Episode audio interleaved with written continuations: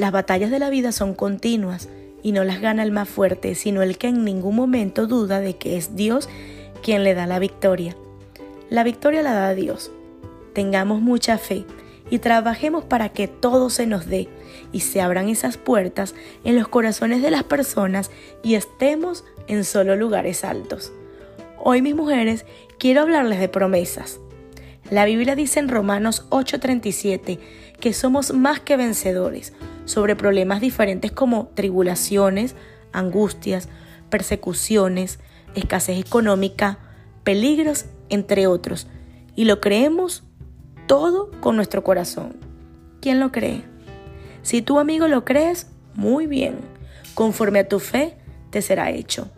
Pero aún teniendo esta gran promesa de Dios, necesitamos sentir, ver, palpar que somos vencedores y Dios lo sabe.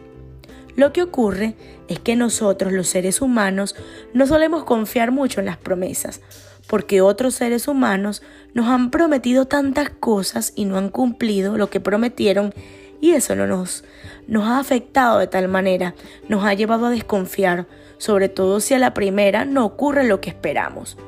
Pero estas promesas en las que queremos fundar nuestra vida no son promesas hechas por seres humanos, sino promesas hechas por Dios.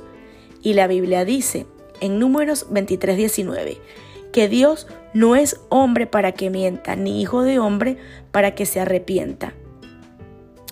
Así que mis mujeres las invito a que crean con todo su corazón que todo lo podemos en Cristo que nos fortalece.